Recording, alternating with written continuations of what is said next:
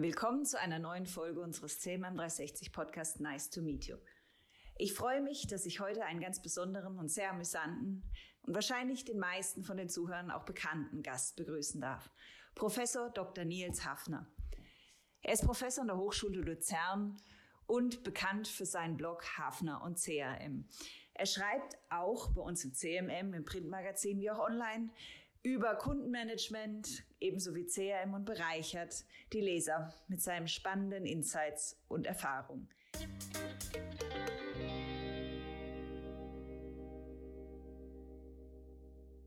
In dem Fall begrüße ich dich, Nils, zu einer weiteren Folge bei Nice to Meet You. Und ähm, ich freue mich ganz besonders, dass du da bist und dass du uns heute ein bisschen mehr über deine Person, über deine Erfahrungen mit uns teilst und auch natürlich über deinen, wenn wir so sagen dürfen, Werdegang ein bisschen. Das interessiert mich natürlich auch immer, die Person dahinter.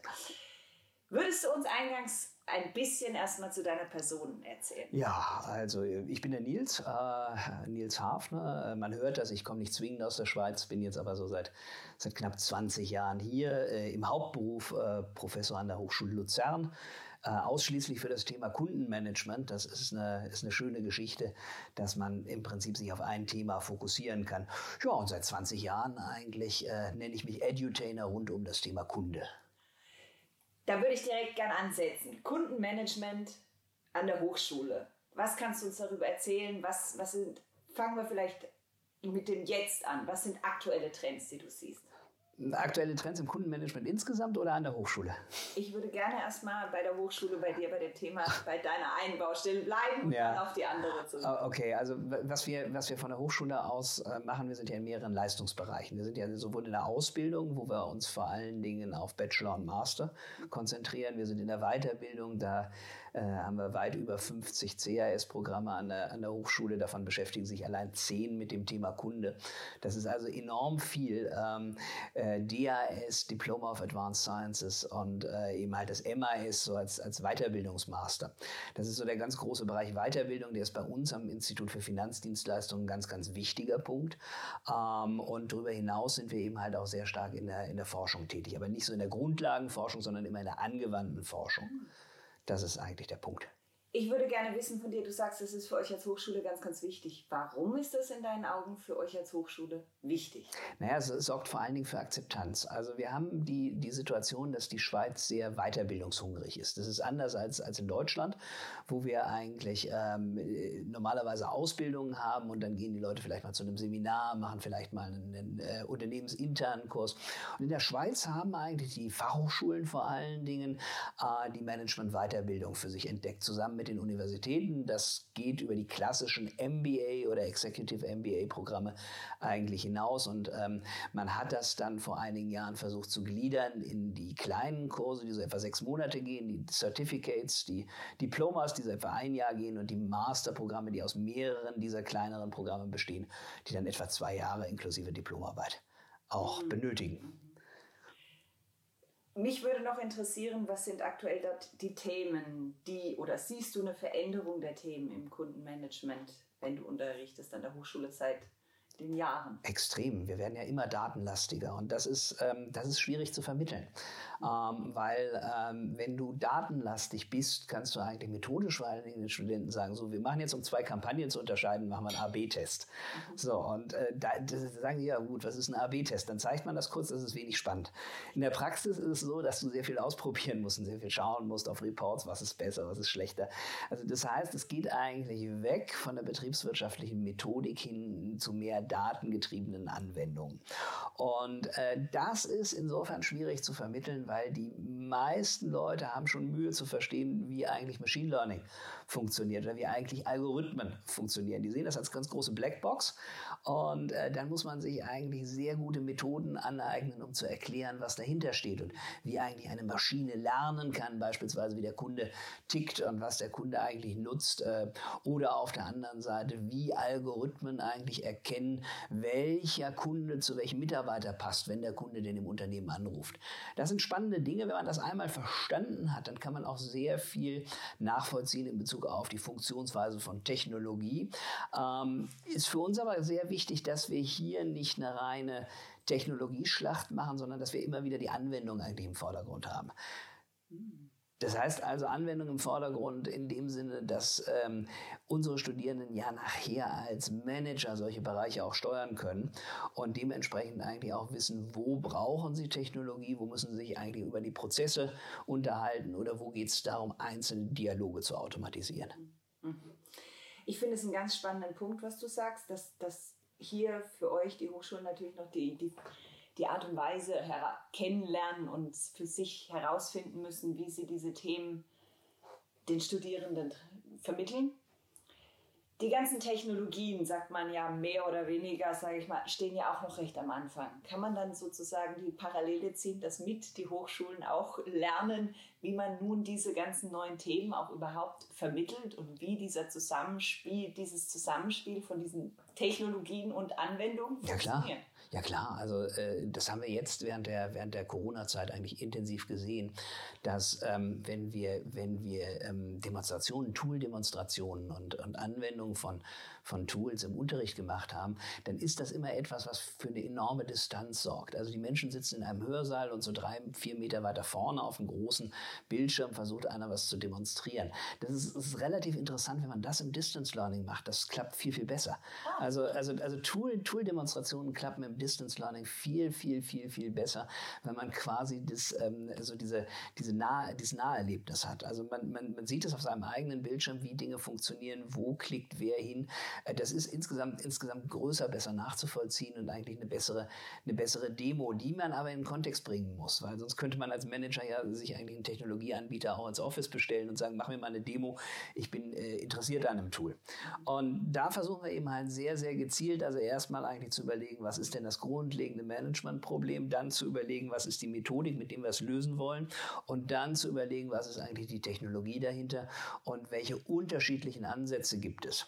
Und für uns ist dann immer wichtig, also im Bereich Banking beispielsweise, dass es auch Banken anwenden. Das heißt also, was wir lieber machen, sind Banken kommen lassen, die erzählen, was sie eigentlich implementiert haben und was gut funktioniert, was schlecht funktioniert als, als Verkäufer äh, das ist eben halt, das ist eben halt einer der ganz, ganz wichtigen Punkte. Manchmal braucht man den, den Edelverkäufer, äh, äh, der uns erklärt, wie Technologie dann tatsächlich funktioniert. Also wir machen das beispielsweise mit der von mir äh, sehr geschätzten Firma Speech, ähm, dass dort der, der, der zuständige Manager für Deutschland, Österreich und die Schweiz, der Jürg, äh, kommt und mal so ein bisschen auch erzählt, wie funktioniert Natural Language Processing und welche Anwendungen gibt es für Natural Language Processing und ähm, wie kann man das auch branchenübergreifend und dann speziell in der Finanzbranche äh, entsprechend implementieren. Es ist immer eine, eine, ziemliche, eine ziemlich spannende Show, weil man einerseits Grundlagen hat, andererseits aber auch die konkreten Anwendungsmöglichkeiten.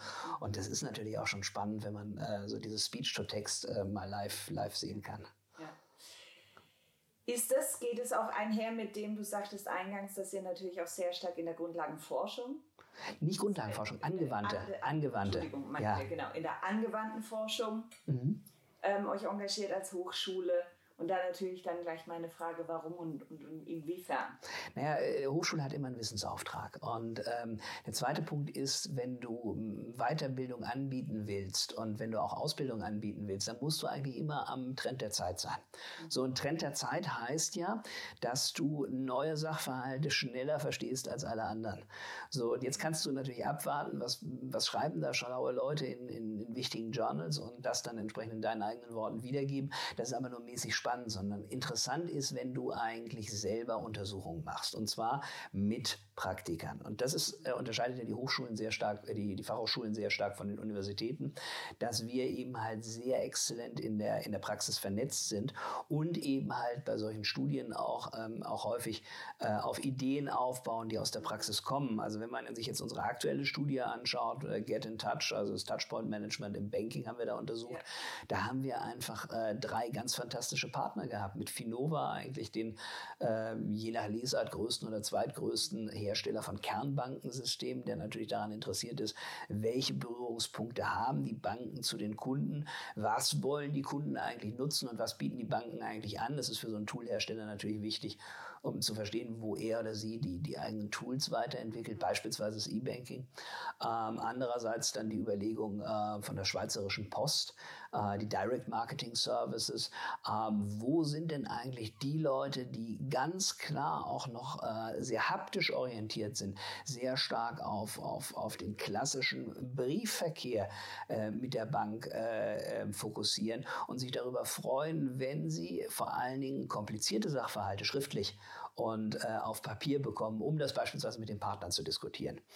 Und wir haben da festgestellt, das sind immerhin noch äh, etwa 40 Prozent, für die das sehr, sehr interessant ist, äh, äh, Briefe zu bekommen von der Bank, denen auch eine gewisse Aufmerksamkeit gewidmet wird. Und, und das ist also spannend, so dieses, dieses Verhältnis zwischen digital und analog.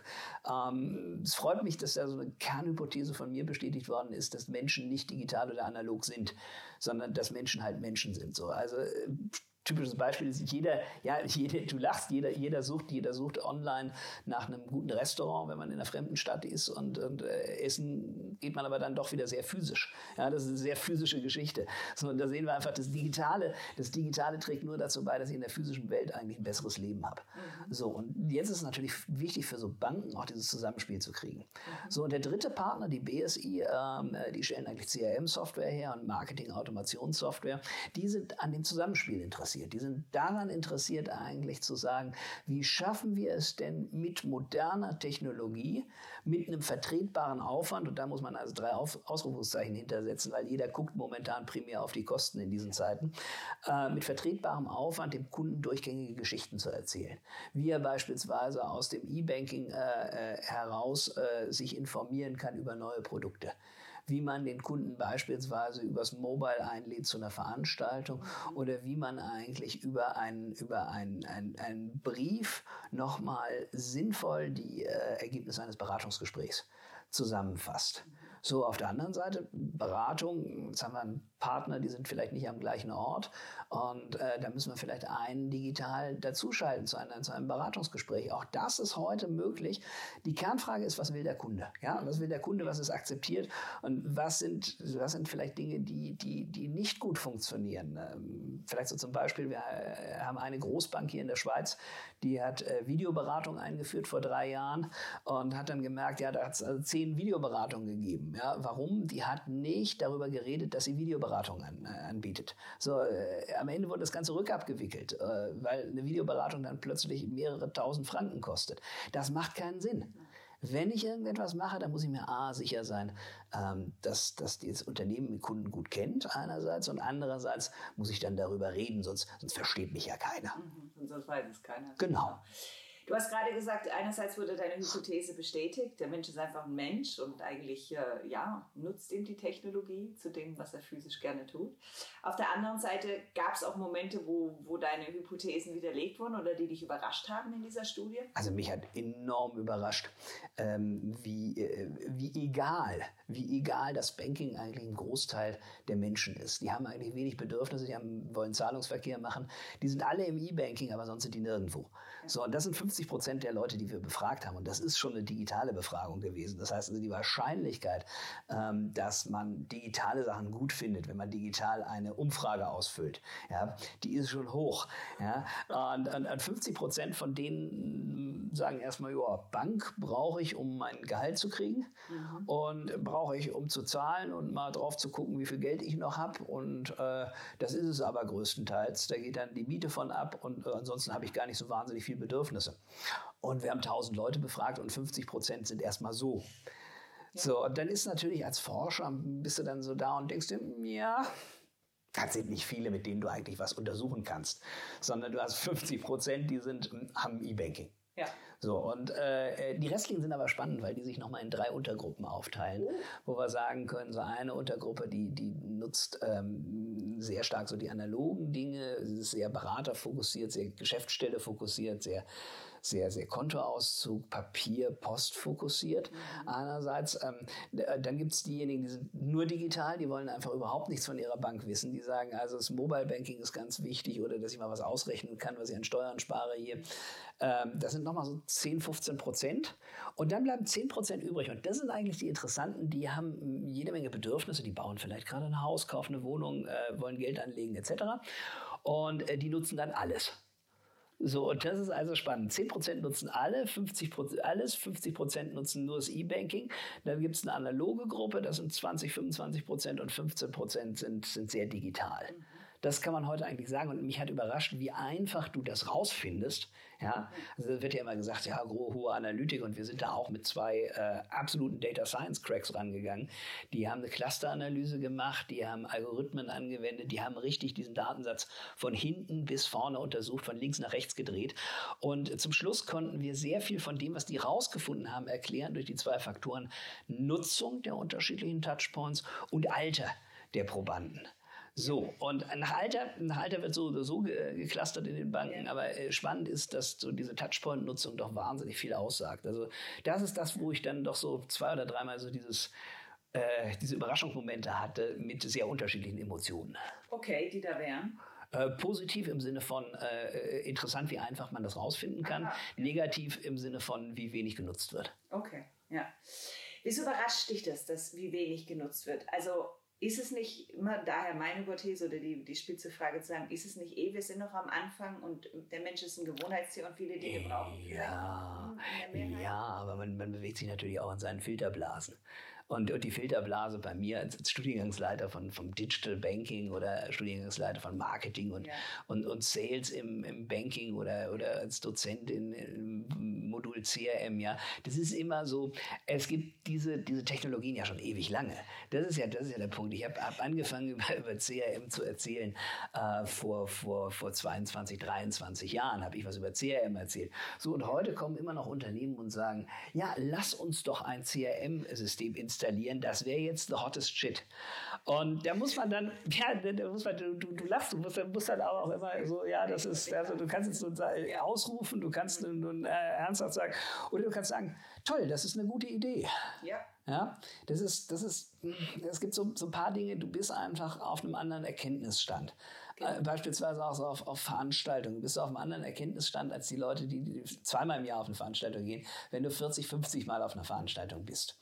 Und dann musst du dich sehr am Riemen reißen. Ähm, äh, auch dein, dein, dein, dein Wissen nicht äh, überheblich zu nutzen. Also mein Lieblingsbeispiel sind Prozesse im Serviceumfeld. Ja? ja? Prozesse im Serviceumfeld sind immer gleich. Ja, die sind immer gleich, egal welches Unternehmen, egal welche Branche, die sind ja. immer gleich. Das mögen Unternehmen nicht hören. Aha. So, und die erste, das erste Drittel meiner Karriere äh, habe ich als Berater gearbeitet und dann habe ich den Menschen gesagt, also äh, hören Sie, wenn die gekommen sind und haben gesagt, wir sind ganz unterschiedlich, wir sind ganz anders als andere Unternehmen, wir sind mega speziell, habe ich gesagt, Bullshit seid ihr nicht. Ihr seid im Prinzip im Servicebereich genauso wie jedes andere Unternehmen. Wir können da mit absoluten Standardmethoden ran.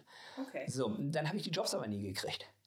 Weil die Leute gesagt haben, oh, der Hafner, der sieht das alles zu einfach und so, die Welt ist nicht so einfach. So, hm, habe ich also festgestellt, ist nicht erfolgreich.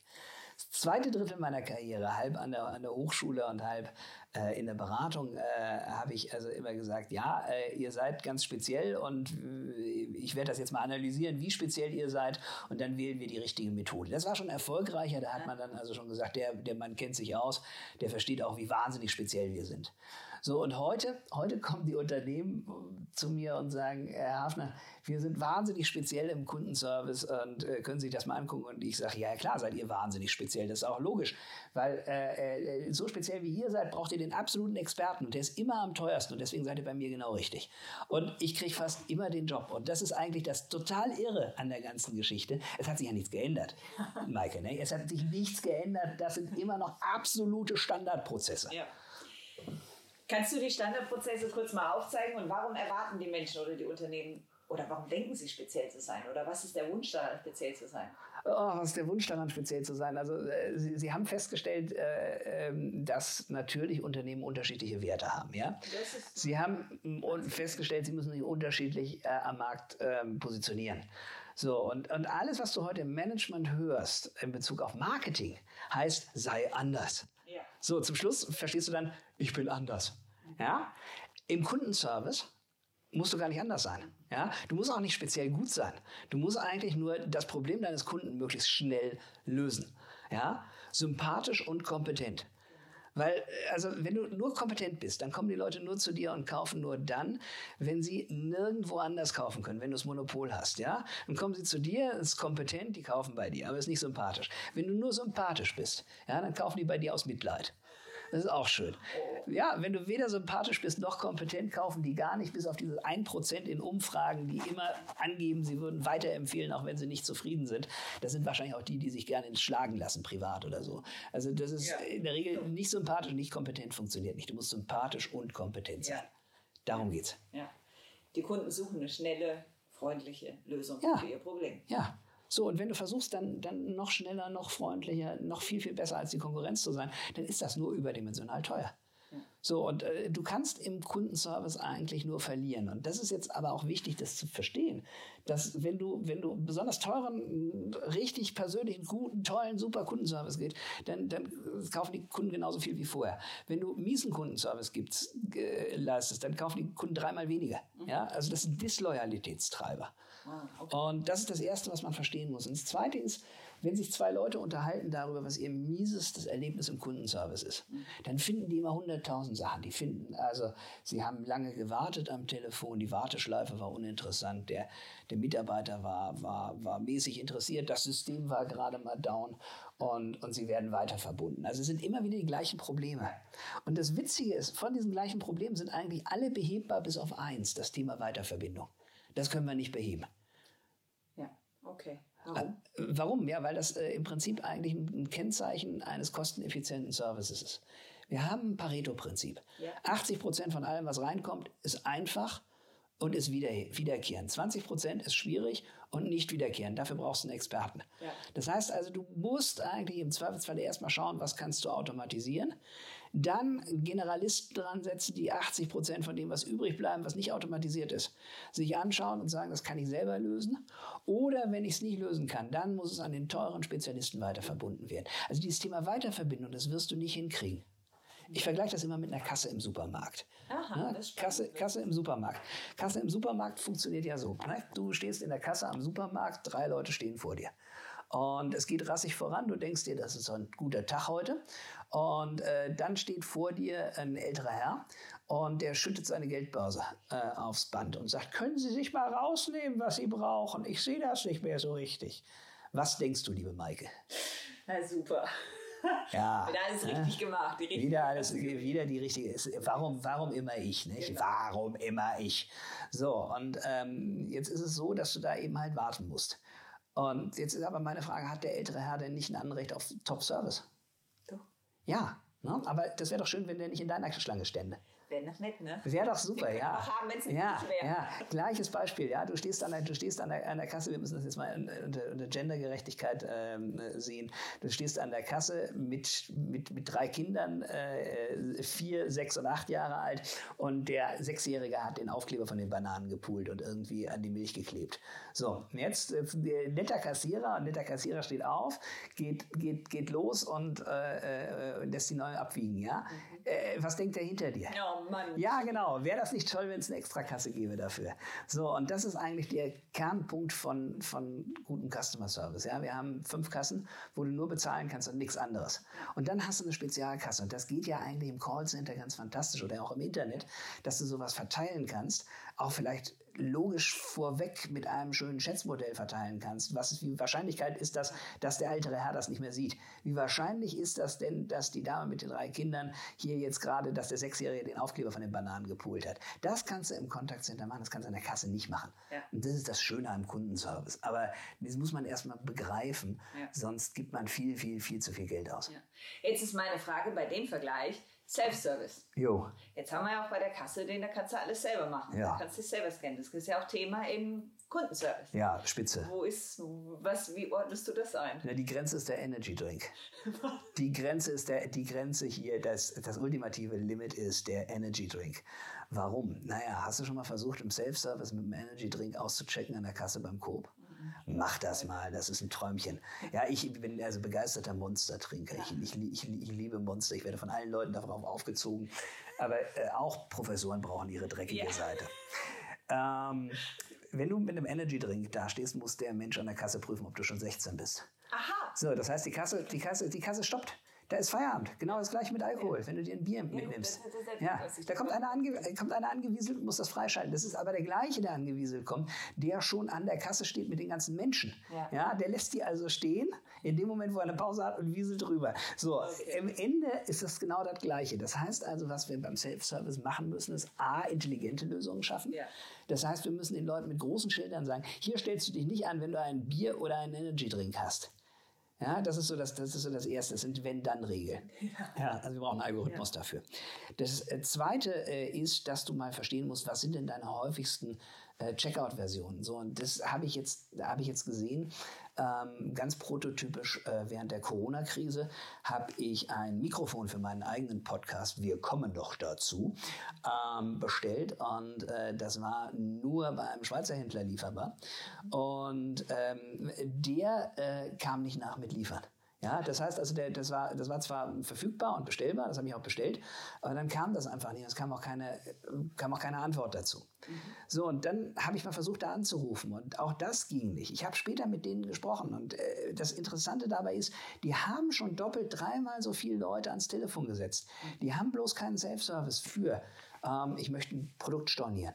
Ich möchte wissen, wo mein Zeug ist. Ich möchte mein Zeug zurückschicken. Ja? Das muss alles ein Agent machen, entweder am Telefon oder per E-Mail. So, und da sind wir einfach zu teuer. Ja. Dafür, dass wir uns über, über, über Kundenservice nicht profilieren können, ja, Dafür sind wir zu teuer. Das heißt also, wir müssen Self-Service haben in einem bestimmten Bereich. Und ich habe das jetzt nur mal für E-Commerce und für Einzelhandel ja. ausgeführt, ähm, ja. um überhaupt kostenmäßig mitstinken zu können. Beispielsweise mit einem Amazon. Ja. So, und solange wir das nicht haben, wir können noch so gut sein, aber sind in der letzten Konsequenz sind es die gleichen Produkte, aber der Kunde braucht mehr Zeit. Ähm, wir nennen das The Effortless Experience. Tolles Buch, ähm, äh, äh, klasse, klasse Unternehmen, die das machen. Ähm, aber viele, viele, viele Serviceprozesse müssen wir heute von der, ähm, vom, vom Effortless, also von der, vom Aufwand für den Kunden her denken und vom Aufwand für das Unternehmen. So, und wo beides gering ist, da ist die Wahrscheinlichkeit relativ hoch, dass wir es mit einer tollen Lösung zu tun haben. Mhm. Mhm. Finde ich extrem spannend, dass du sagst, eigentlich diesen Aufwand, den man betreibt. Also wir haben, reden ja immer von eigentlich den, von den Erlebnissen. Wir möchten Erlebnisse kreieren, Unternehmen möchten die Erlebnisse kreieren und möglichst immer neue. Und andererseits sehe ich dem gegenüber immer, was sind denn aber auf der anderen Seite die Kundenerwartungen? Und jetzt bringst du den Aufwand noch mit rein. Ja, also was ist auch noch der Aufwand? Wo, wo, siehst du da überhaupt dann den Zusammenspiel? Wie kann man das dann lösen? Ja, als allererstes muss ich mir ja mal überlegen, wenn ich mich über Customer Experience profilieren will, dann muss ich mir erstmal überlegen, was ist denn meine aktuelle Customer Experience? So, und ganz grundsätzlich, ich kann keinem was verkaufen, den ich gleichzeitig nerve. Ah, ja. So, das heißt also Regel Nummer eins im Customer Experience Management, nerve deinen Kunden nicht. Mhm. So, und ich wundere mich immer, ich wundere mich immer Stein und Bein, ähm, wie viele Wahnsinnsprojekte mit, mit irre tollen Wow-Momenten eigentlich in der Schweiz gemacht werden und gleichzeitig wird der Kunde genervt. So. Und ähm, solange du nicht ein, ein, ein nervfreies Erlebnis hast in, im Sinne der Problemlösung, brauche ich gar nicht erst anfangen mit Wow-Erlebnissen. Ja? Das heißt also, Regel Nummer eins, nerve deinen Kunden nicht. Und dann kannst du darauf aufbauen. Ich würde ganz kurz gerne einhaken. Ja. Was heißt für dich nerven? Also dieses immer wieder anstoßen, immer wieder? Oder zu viel Aufwand. Äh, zu viel Aufwand. Aufwand. Zu viel Aufwand. Okay. Wechsel, zwischen, Wechsel zwischen den Kanälen, Wartezeiten, ja. Unsicherheit, Stress. Also Unsicherheit und Stress, das ist eigentlich, also äh, meine erste Frage ist immer, kapiert Ihr Kunde eigentlich, was Sie machen? So, dann werde ich immer, dann werde ich immer ganz komisch angeschaut vom Management. Herr Hafner, was soll diese Frage? Er sagt, ich bin Professor, ich stelle nur doofe Fragen. Das ist das Geile, wenn du Professor bist. Du darfst, du darfst doofe Fragen stellen und die Leute halten dich nicht für vollkommen vertrottelt. Und wenn sie das halten, dann nur kurz. So, kapieren die Leute, was du verkaufst? Mhm. Kapieren die Leute, wo die das bestellen? Kapieren die Leute, wenn was schief geht, wo sie es wieder abbestellen? So, und so kannst du durch, so kannst du durchgehen. So, die erste Frage ist, verstehen die das? Zweite Frage ist, wie lange brauchen die, um ihr Ziel zu erreichen? Da gibt es ganz unterschiedliche Konzepte. Jobs to be done ist ein, ist ein Prinzip. Mhm. Effortless Experience ist ja. das zweite Prinzip. Und dann äh, zum Schluss muss ich mich ja fragen, wie messe ich das? So, und, und ganz, ganz viele Unternehmen fangen jetzt an und sagen, boah, da ist der NPS. Der NPS ist das Allheilmittel, das ist total super. Ähm, die haben auch super MPS-Werte. Was ich mir erstmal angucke, ist das, was 0 bis 6 bewertet. Mhm. So, und dann gucke ich mir die Fälle an. Und die solche Fälle kannst du ja heute auch auswerten. Ja? ja. Du hast ja jenste Möglichkeiten heute, Text auszuwerten. Ja. Und über diese Textauswertung kommst du ja sehr schnell zu deinen Kernproblemen. Du kannst deine Kernprobleme clustern und kannst sagen, was sind die Schwierigkeiten. So, und dann schauen wir uns mal an, können wir uns durch die Lösung dieser Schwierigkeiten in irgendeiner Art und Weise profilieren, dass es uns Geld bringt.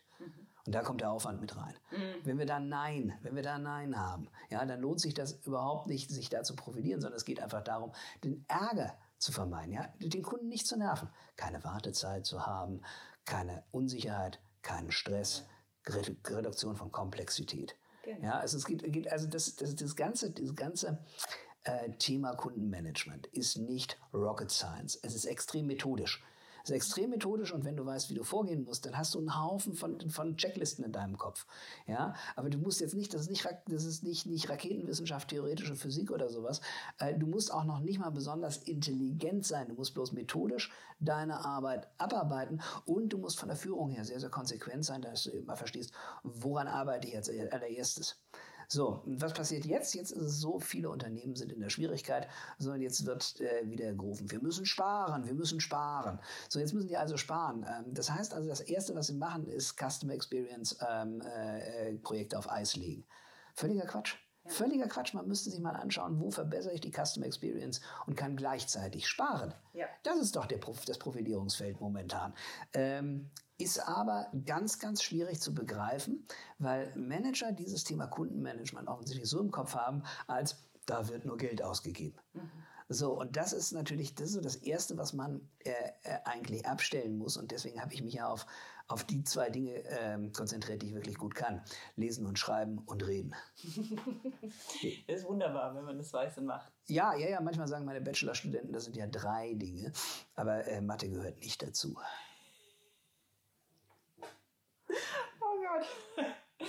Wobei, jetzt geht es ja wieder um die Daten, ne? Jetzt sind wir bei den ganzen Daten am Endeffekt. Jo. Da brauchen wir ja doch wieder das Zahlenverständnis.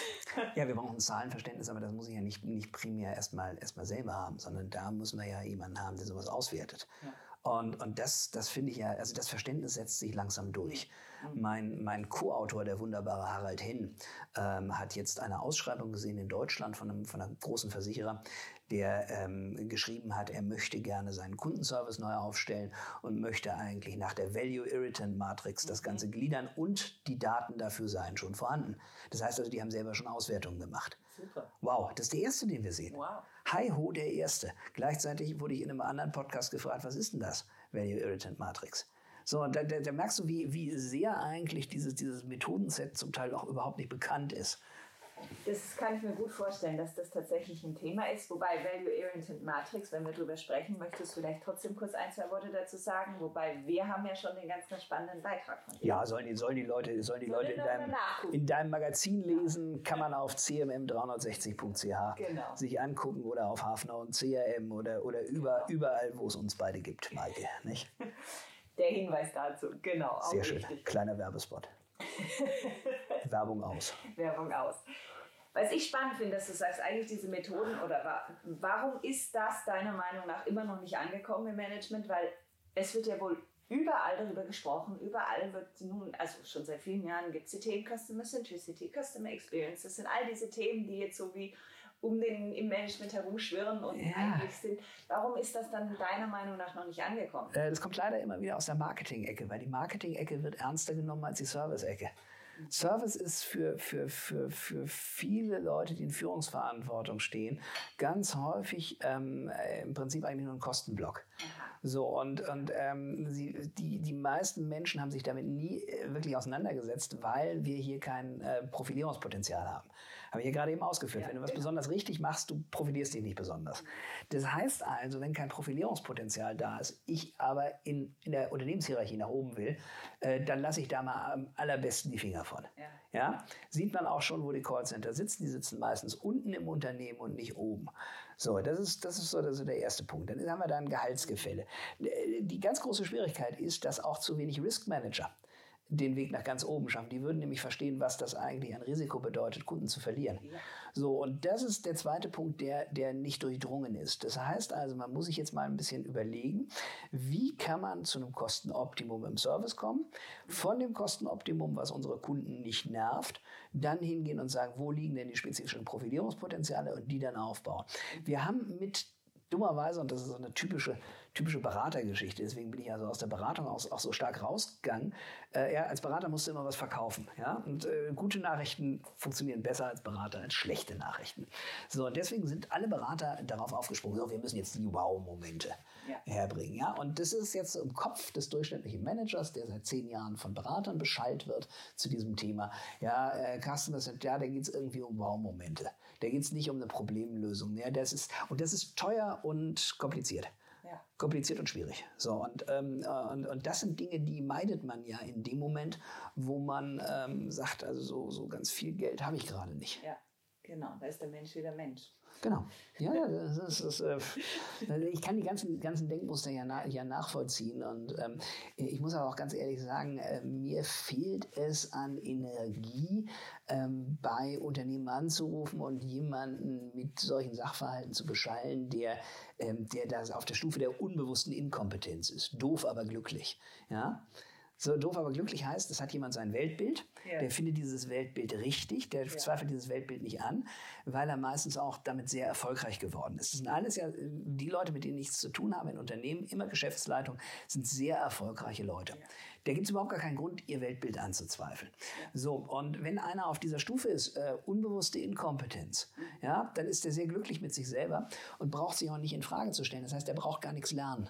So, und wenn ich dem jetzt aufzeige, was der nicht kann, dann bin ich meistens nicht derjenige, der helfen darf, sondern bin nur der arrogante Deutsche, äh, der auch noch von der Hochschule kommt und der auch noch sehr direkt ist. Ja. Und äh, nee, nee, den wollen wir hier nicht mehr sehen. Der, der sagt uns ja, der, der, der hat uns ja die Wahrheit gesagt. Das ist ja, das ist ja ganz viel. Der, das, wollen wir, das wollen wir nicht. Dann nehmen wir mal lieber einen, nehmen wir mal lieber einen, den wir vorher noch nicht gekannt haben. So, und deswegen bin ich irgendwann aus der Beratung raus und äh, äh habe mir gedacht, so jetzt machst du Vermittlung und Vermittlung bei denjenigen, die vermittelt haben wollen, die also freiwillig bei mir im Unterricht sitzen. Mhm. Das klappt auch in der Regel relativ gut. Also wir haben, haben wirklich volle Kurse und, und, und eine spannende, gute Lernatmosphäre. Ähm, das liegt aber auch daran, dass ich mich so auf die, auf die Masterstufe und Weiterbildung konzentriert habe. Mhm. Das ist total toll. Die Leute, die da kommen, die wollen alle was lernen, die sind alle aufmerksam. Mit denen haben wir ganz, ganz tolle Gespräche. Also ich habe so tolle Studierende. Ähm, und, ähm, und hin und wieder ruft mal einer an der dann im Unternehmen ist, der hat vielleicht früher in meinen Kursen gesessen, der hat vielleicht so einen Podcast gehört oder, oder einen Artikel gelesen und sagt, da möchte er gerne mal drüber diskutieren. So, dann ist er auf der nächsten Stufe. Dann ist er nicht mehr doof, aber glücklich, sondern dann ist er unter Umständen, ist, sorry, das ist jetzt ein bisschen despektierlich, immer noch doof, aber nicht mehr ganz so glücklich, weil er verstanden hat, was er nicht weiß. Ja. ja? Das ist aber der erste Schritt, um was zu lernen. Genau. Wenn ich nicht ein Minimum unglücklich bin und sehe, äh, was ich als Organisation nicht kann, habe ich keinen Anreiz, irgendetwas zu lernen. So, und dann der nächste Schritt ist meistens, dass ich dann mit den Leuten, die, die, die dieses, diese nächste Stufe der Erkenntnis habe, in, in Geschäftsleitungssitzungen bin und mal einen Vortrag halte darüber. Und dann sieht man in den Augen der Menschen, die dann zuhören, auch relativ klar, wo die stehen. Mhm. Ja, also meistens stehen die dann noch auf der Stufe darunter yeah. und äh, entweder bleiben die da, dann mögen sie mich nicht danach, oder sie stehen eine Stufe höher, dann mögen sie mich vielleicht ein bisschen, aber ihren Kollegen, der mich angeschleppt hat, den mögen sie nicht, weil der hat dann aufgezeigt, so, ne? Und, und da, was wir dann machen, ist, wir, wir bauen Unternehmenskompetenzen auf. Das heißt, wir schauen über Methodik, über Prozesse und über Technologie, wie kann das Unternehmen kompetenter werden. Wie kann es sich darauf konzentrieren, a, seine Kunden nicht zu nerven und b, sich langfristig differenzierend im Wettbewerb zu behaupten. So, und das ist, das ist ein Strategiethema, ja. Also das heißt, es ist Customer Experience Management hat eigentlich zwei Dilemmata. Zum einen, wir haben mit der zweiten Schritt angefangen mit den Bauerlebnissen ja. und zum zweiten, das wird als sehr operativ äh, angesehen. Das ist, das ist selten strategisch. Also es gibt ein paar gute Unternehmen, äh, die, die AXA gehört dazu beispielsweise, die gesagt haben, wir verankern das jetzt auf, auf Geschäftsleitungsebene. Das, das, haben die, das haben die top gemacht. Also das muss man, muss man, äh, äh, muss man sehen, äh, dass es da eine, bislang jedenfalls, äh, bis zum 1. Juli eine, eine Leiterin Strategie und äh, Customer Experience gab. Die ist jetzt CEO geworden von ähm, von, der, von der AXA in äh, Luxemburg. Ah. Also auch ganz, ganz, ganz, ganz äh, spannende Überlegung. Äh, äh, die machen das gut. Mhm. Oder äh, die Swisscom war sehr lange Zeit, das ist sie jetzt leider nicht mehr, war sehr, sehr lange Zeit also führend in dem Thema, weil man gesagt hat, so das Human-Centered Design, das wird also auch von einer, von einer Geschäftsführung als wichtig erachtet. Ich habe mehr und mehr den Eindruck, das wird dann nicht mehr gemacht, ähm, aber es ist, es ist spannend, ähm, wie solche Entwicklungen sind. Sowas läuft ja auch wellenmäßig. Mhm. Ja? Und wenn das Thema dann zu groß wird und zu viel Raum einnimmt, dann kommen, kommen ja auch ganz viele kommen immer wieder ganz viele Gärtchen, ja, das ist dieses Abteilungsdenken. Und ja, genau. das, ist, genau. das ist immer ganz, ganz schwierig. Ich hatte jetzt einen Anruf von einem, einem Berater, der sagte, also es ist schwierig, meinem Kunden beizubringen, warum er Marketing und Service integriert anschauen muss. Die wollen das nicht. Oh. Kannst du mal suchen, was du da findest an Quellen? Da bin ich immer noch am Suchen. Also äh, das, ist, das ist spannend. Okay, ja. Aber auch überraschend in dem Fall. Aber andererseits eben, wie nimmt man dann diese Komplexität und dieses Große aus dem Thema raus? Ähm, indem man weiß, wo man anfangen muss, indem man eigentlich ganz klare Regeln herbringt. Und zwar Regel Nummer eins, nerve deinen Kunden nicht. So, da sind wir wieder. Und das, wir kommen jetzt genau in die Phase rein, wo Großunternehmen sich sagen, oha, die Umsätze sind geschrumpft. Und da in den meisten Großunternehmen immer noch der Kostenmanager das Sagen hat, sagt er, die Umsätze sind geschrumpft, also müssen die Kosten runter. Das ist von der Logik her ja nicht von der Hand zu weisen. Das ist gesunder Menschenverstand. Meistens ist der CEO auch ähm, dann auf der Seite, weil da hat er was sehr Handfestes in der Hand, was er tun kann und ähm, hat eigentlich eine ganz gute Möglichkeit, sich selber als Person, als Führungs-, als Leader zu profilieren. Ja. So, wenn man diese Phase jetzt nutzt und sagt, okay, wo können wir denn sparen im Unternehmen und gleichzeitig unseren Kunden weniger nerven? Ja, das ist die erste Phase. Damit fängt man momentan an, in der momentanen Wirtschaftssituation wenn man ein bisschen, wenn man ein bisschen clever ist. Ja, gibt man als Geschäftsleitung mal den Auftrag, ähm, geht mal durch und sucht nach Möglichkeiten, wo wir Geld einsparen können und gleichzeitig ein besseres Verständnis, eine bessere Experience für unseren Kunden herbekommen. So, als zweites müssen wir uns dann überlegen, wo sind die Differenzierungspotenziale. Ja. Wenn wir das gemacht haben, dann haben wir strategisch eigentlich unser, unsere Arbeit getan und dann geht es ans Operative, an Design, dann geht es an das Thema Kultur, dann geht es ans Thema Employee Experience, was erlebt der Mitarbeiter eigentlich, welche, welche, welche Tools habe ich zur Verfügung. Also wir reden momentan mit Unternehmen, die haben Kundenservice 22 Tools. Oh. Ja, und die muss der Agent alle, alle, selber, wow. alle selber, selber bearbeiten. Das ist für das Geld, was er bekommt, in, in solchen Unternehmen ist es eine immense Arbeit und die wird, ja. die wird auch zu wenig wertgeschätzt. Ja. Die wird zu wenig wertgeschätzt. Und das ist, ähm, das ist ein zweites Problem. Also du merkst, es gibt eine Fülle von Baustellen.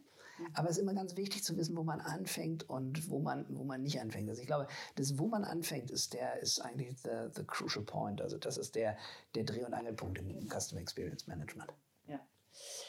Was mich jetzt bei dir noch interessiert, du, ich bin jetzt mal ein bisschen provokativ wieder, ähm, du sprichst doch auch darüber, dass, dass bei den Unternehmen ne, dass, die, dass, dass, dass die Offenheit dem Thema gegenüber noch nicht ganz da ist oder noch nicht immer, oder die vielleicht auch die, die Dringlichkeit daran, was zu arbeiten. Was ist aber für dich der Treiber und die Motivation, trotzdem an dem Thema dran zu bleiben und es weiter zu pushen und, und möglichst weiter voranzubringen? Und das ist persönlicher Spaß. Also das resultiert ein bisschen aus meiner, aus meiner, aus meiner Dissertation in den Jahren 1997 äh, bis 2000. Mhm. Da habe ich für die für die Firma Siemens den, die Qualität im, im, im Customer Service untersucht. Und das war wahnsinnig interessant. Also da, da habe ich eben halt auch gelernt, welche Standardfehler Unternehmen machen. Und dass das natürlich eigentlich schon auch, auch, auch, auch, auch wahnsinnig lustig ist irgendwie. Dass, dass Menschen immer wieder die gleichen Fehler machen. Und dann habe ich mir überlegt, woran liegt denn das? Und vor allen Dingen, wie nennt man das? Du, wie man das nennt, wenn Menschen immer wieder die gleichen Fehler machen? Doof. Ah, ja. So. Und, und, und, und da habe ich gedacht, Mensch, doch mal, das ist, ähm, du willst die Welt, äh, du willst die Welt intelligenter und reibungsloser mhm. machen. Mhm. Ähm, und, und gleichzeitig eigentlich, ähm, äh, eigentlich ein, gut, ein, gutes Leben haben. So, mhm. und ähm, da habe ich so ein bisschen die Leidenschaft für dieses Thema entdeckt, weil das unwahrscheinlich vielfältig ist. Und häufig merke ich, dass ich Sachen, die ich vor 20 Jahren erzählt habe. Ja, ich kam in die Schweiz und sollte für die Firma CSC Computer Sciences Corporation, heute DXC, äh, sollte ich CRM-Projekte verkaufen. So, und zwar ähm, hatte, man, hatte man mich angestellt, mein Chef, der da Manager war, den hatte man gleich rausgeschmissen und wollte mir aber nicht seinen Job geben, aber seine Aufgaben. Oh. So, ja, war, war spitze, war ich, war ich, war ich 27. Ähm, und äh, dann haben wir uns mal angeguckt, was braucht's denn dafür? Und äh, da, da bin ich also bin ich also mit diesem Thema CRM eigentlich durch, durch alle möglichen Banken, Versicherungen getingelt. Und überall hat man mir gesagt, ja, Sie müssen jetzt einen Business Case rechnen, ja. Wir müssen Business Case rechnen. Das fragt heute kaum noch einer zum Thema CRM. Warum? Weil es jedem klar ist, dass das eigentlich eine Infrastruktur ist. So, und die, die Kollegen meines Ex-Arbeitgebers äh, äh, bei Bain Company, die haben, führen ja immer wieder den äh, Radar der Management-Tools. So, und das wichtigste Management-Tool ist seit zehn Jahren das CRM-System. Weil ohne das CRM-System kannst du überhaupt nicht verstehen, wo du zu teuer bist, wo du zu günstig bist, wo du an den Kundenbedürfnissen vorbei bist. Das heißt, du bist eigentlich im Blindflug. So ein Blindflug ist etwas, das wird nicht geschätzt, weder an den Börsen noch im Management, noch in persönlichen Beziehungen. So, und je weniger Blindflug wir haben, desto besser sind die, sind die Beziehungen, sowohl innerhalb des Unternehmens als auch außerhalb zu unseren Kunden. So, und das treibt mich ein bisschen an. Und gleichzeitig treibt es mich an, äh, das mit jungen Leuten zu entwickeln und das Mindset eigentlich von, von Anfang an richtig ähm, zu setzen. Also ich bin, bin echt gerne Professor. Ich bin richtig gerne Professor. Mhm. Ähm, und, ähm, und, und spannenderweise kommen auch immer wieder Unternehmen, die dann, die dann so, ein, die so einen lichten Moment haben. Der, der, hat einen lichten Moment und sagt, sagt, jetzt wollen wir mal, jetzt wollen wir mal mit dem Hafner sprechen. Und, und dann freue ich mich immer, wenn einer einen lichten Moment hat und versuche das auch zu einem, ähm, zu einem persönlichen Erlebnis für den werden zu lassen. Und, und ich hoffe ja, dass also auch das so ein Podcast, der soll ja für lichte Momente sorgen. Hallo ihr da draußen.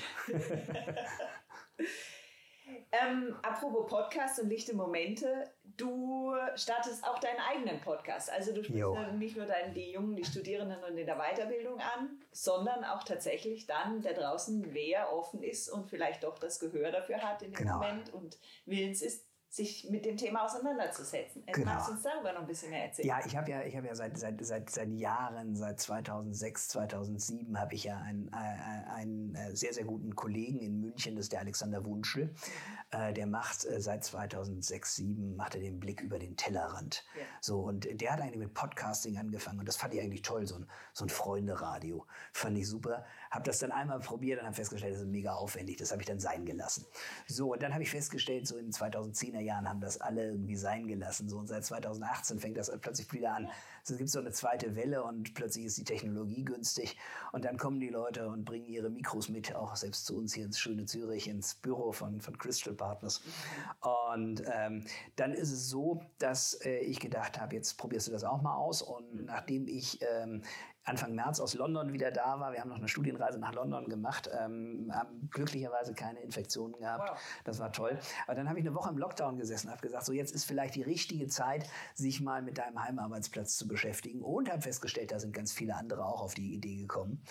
Aber ähm, äh, da habe ich wieder gemerkt, wie, wie großartig äh, eine Firma Amazon ist. Nach, nach, nach fünf, sechs, sieben Tagen war das wieder in Ordnung. Mhm. Ähm, ist tatsächlich so. Ich bin ein ganz großer Fan von Amazon, weil die machen sehr, sehr viele Dinge richtig. Mhm. Ähm, und man kann auch sehr, sehr viele Dinge von denen lernen. Ähm, äh, waren die Dinge wieder in Ordnung. Ich hatte mein Mikro, äh, habe dann äh, äh, von Apple irgendwann im äh, im, im April äh, eine gute Kamera bekommen und äh, konnte so jetzt also mit dem notwendigen Equipment Sachen testen. So und äh, durfte auch mehrfach zu Gast sein. Podcast jetzt jetzt gerade hier beim beim äh, beim Podcast vom CMM 360 und das ist das ist super. Ähm, das ist total super ähm, und habe gedacht, ich habe so viele interessante, spannende Gesprächspartner unter meinen Kunden, unter meinen Kollegen, unter meinen Studierenden. Äh, mit denen möchte ich mich auch gerne mal unterhalten, aber nicht so ja, nicht so druckvoll. Ja, also nicht jede Woche einen Podcast, nicht jeden Monat einen Podcast, sondern dann, wenn ich mal einen guten Gesprächspartner habe. Mhm. Und wir haben das auch angefangen schon. Also die erste Folge wird mit meinem, äh, ähm, mit meinem Kunden, Kollegen, mit Aficionado äh, für CX äh, Gregorio Olioni sein. Ähm, ganz, ganz großartiger Typ. Ähm, äh, CCXP äh, ähm, hat wirklich ein tolles, tolles Verständnis auch von Customer Experience Management und mit ihm durfte ich mich über Kultur unterhalten. So, und äh, wir werden Hafners CX Podcast über die gleichen Kanäle eigentlich wie diesen Podcast äh, raussenden. Das heißt also, ähm, wenn Maike das alles richtig macht, machst du doch Maike. Hey, Maike, macht, Maike macht immer alles richtig. Regel 1, Maike macht immer alles richtig. Ähm, dann werdet ihr hier demnächst, wenn ihr das wünscht, auch meine hoffentlich sonore Stimme hören in Hafners CX Podcast. Ja, also ich habe gehört, liebe Zuhörer, das ist wunderbar. Ihr dürft euch auch auf diese neue Podcast-Reihe freuen, in dem Fall bei uns über das Thema 360. Aber ich muss auch ganz sagen, ich freue mich besonders drauf. Also ich kenne Gregorio auch persönlich und ganz, ganz spannend. Gesprächspartner in dem Fall, mit dem du Oh ja. die erste Reihe starten darfst. Prima. So, ich denke, für meinen Teil, für unseren Podcast, würde ich sagen, machen wir lieber nochmal eine zweite Runde, weil du hast gerade auch nochmal Themen angesprochen, wie Amazon, was sie richtig machen oder andere Punkte, die ich eigentlich am liebsten gerade nachfragen würde. Aber ich möchte die Geduld unserer Zuhörer nicht zu sehr strapazieren für das erste Mal. Also, wir kommen gerne wieder. Ich danke dir ganz, ganz herzlich, Nils, für deine Zeit, für die tollen Gespräche und lustigen Momente mit dir und für die vielen Insights. Danke dir, liebe Maike.